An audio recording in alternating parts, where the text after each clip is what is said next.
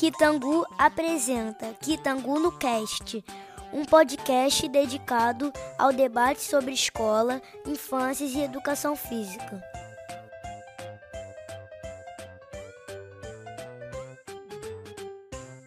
Olá pessoal, bom dia, boa tarde, boa noite a todos que estão ouvindo. E hoje vamos dar início ao Kitangu no Cast, é um podcast idealizado pelo projeto de extensão Kitangu Educação Física na Educação Infantil, da Universidade Federal do Rio de Janeiro. O podcast está situado dentro dos cenários formativos do projeto, junto de outras tantas ações que nós temos. Além disso, o projeto conta com cenários de ensino e produções pedagógicas. Meu nome é Jade Elias e estarei mediando este debate com outras duas extensionistas, a Mariana Gato e a Marcela Lima. E agora eu vou pedir para elas se apresentarem para vocês. Olá, pessoal. Eu sou a Mariana Gato, sou estudante do curso de licenciatura em Educação Física pela UFRJ e extensionista do Kitangu. Olá pessoal, meu nome é Marcela Lima, eu sou licencianda de Educação Física na UFRJ e também sou extensionista do projeto Kitangu e é um prazer estar aqui com as meninas apresentando esse projeto tão bonito para vocês. E para dar início a esse debate, eu vou pedir para Mariana falar um pouco sobre o panorama geral da extensão universitária no Brasil e principalmente da extensão dentro da EFD, onde o projeto foi criado.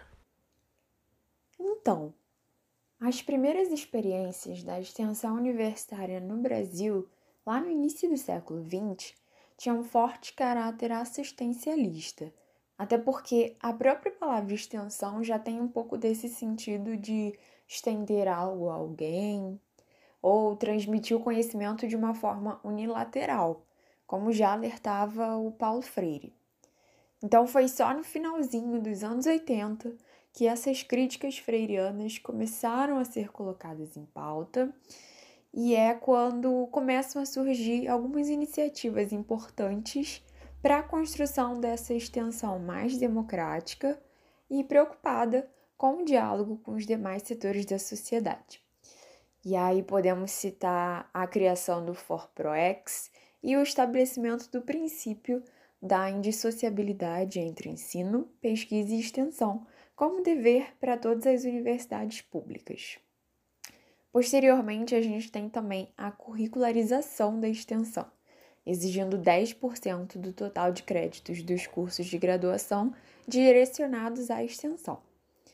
Então, foi nesse cenário que a Escola de Educação Física e de Esportes da UFRJ construiu o seu currículo com dois RCS de extensão nos dois períodos iniciais. E aí a gente entra então no cenário de criação da estrela desse podcast, o projeto Kitangu Educação Física na Educação Infantil. Tendo como trabalho final do segundo RCS de extensão a elaboração de uma proposta de projeto de extensão, eu, a Marcela e mais outros estudantes do curso de licenciatura resolvemos propor um projeto que dialogasse então com a educação infantil, entendendo essa necessidade de vivenciar os espaços escolares desde o início da graduação e principalmente a necessidade de discutir também a infância, uma temática ainda escassa nos projetos existentes até o momento. Depois desse RCS, o projeto foi incorporando novas ideias, novos participantes, até que resolvemos submetê-lo ao complexo de formação de professores da UFRJ e tendo então a sua aprovação no início desse ano. A partir daí, o projeto começa a ganhar a cara que ele tem hoje. Obrigada, Mariana, por dividir conosco um pouquinho do início desse projeto é muito legal saber que ele foi construído e é idealizado por licenciandos. E agora eu vou pedir para Marcela falar um pouquinho mais para gente sobre os cenários formativos. No campo educacional e também no campo da educação física escolar e da educação infantil, entendendo que a gente precisa fortalecer a discussão sobre a importância da nossa formação docente, seja ela inicial ou continuada. As ações desse cenário são muitas, e dentre elas estão o Kitangou, Reflexões sobre o Brincar, que é um debate ampliado sobre abordagens pedagógicas do ensino da educação física escolar. O podcast, que é esse que estamos fazendo aqui e compartilhando com vocês um espaço de reflexão e acúmulo de debate sobre escola, infâncias e educação física. A foto comentada que acontece no nosso Instagram, que é uma ferramenta de reflexão sobre a prática docente e também sobre a prática de todos os sujeitos presentes na escola, sejam eles professores, coordenadores, merendeiros ou inspetores e etc. Também dentro do nosso Instagram temos as postagens de vídeos de, sobre educação física na educação infantil em um minuto, que são vídeos que buscam acumular saberes sobre o objetivo da disciplina na creche na pré-escola. Temos também a Roda de Conversa, que é um espaço de debate sobre extensão universitária, educação física e educação infantil, que no momento atual que estamos vivendo tem acontecido em formato de lives no nosso Instagram. Mas a ideia é que, com tudo voltando ao normal e todos estando devidamente vacinados, essa roda de conversa passe a acontecer no nosso querido varandão da EFD, um espaço aberto, público, para que todos que tenham interesse nessa discussão estejam presentes e possam trocar e compartilhar. Por fim, temos o Encontro de Educação Física na Educação Infantil, que será um espaço de debate e socialização de pesquisas e propostas pedagógicas e trabalhos no geral produzido por professores de educação básica, licenciandos, extensionistas, professores universitários pesquisadores e todos aqueles sujeitos também envolvidos na educação física e na educação infantil, que queiram compartilhar conosco seus trabalhos e suas ideias. Obrigada pela fala, Marcela. É muito bom e nos deixa feliz ver que o projeto tem resistido às dificuldades que estamos passando com a pandemia e criando ações e fazendo o projeto acontecer mesmo assim. E agora a Mariana vai falar um pouquinho mais pra gente sobre o cenário de ensino. Tendo em vista essa necessidade de estar em contato com os espaços e os sujeitos escolares para a construção dessa identidade docente, desde o início da graduação, o projeto Kitangu conta com duas ações dentro dos cenários de ensino. A primeira é a construção das sequências didáticas que serão tematizadas semanalmente nas escolas públicas parceiras. Essa construção vai acontecer de maneira coletiva, contando com os licenciados extensionistas do projeto e os professores da educação básica. A segunda ação é o Festival da Cultura Corporal, que vai consistir num dia de evento nas escolas parceiras, com oficinas planejadas e tematizadas pelos demais licenciandos do curso de Educação Física da UFRJ, regularmente matriculados nas disciplinas em diálogo com o projeto. É, quando eu apresentei essas duas ações, eu estava falando de coisas que vão acontecer no futuro, né? Porque, infelizmente, por conta da pandemia, é, da Covid-19, a gente não conseguiu vivenciar esses cenários de ensino.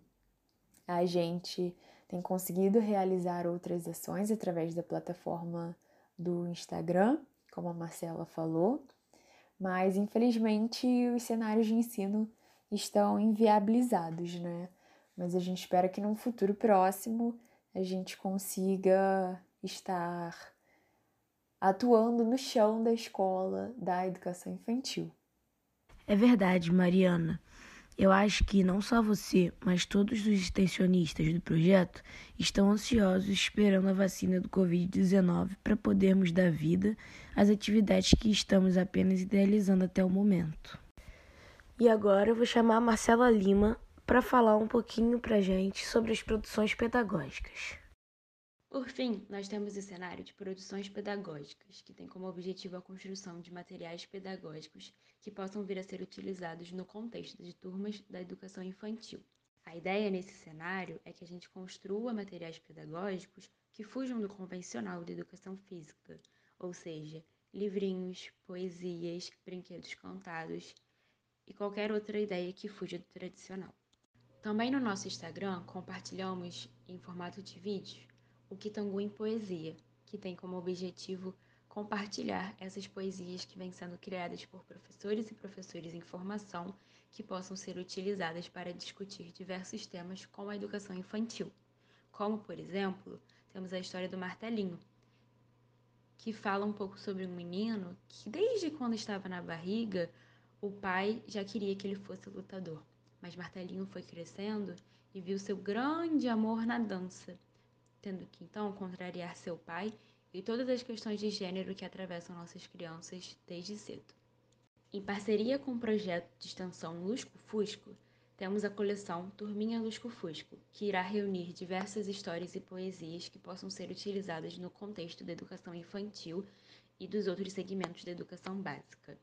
A primeira coleção já tem nome e se chama Coleção Lusco Fusco Os Fusquinhas Vão à Luta.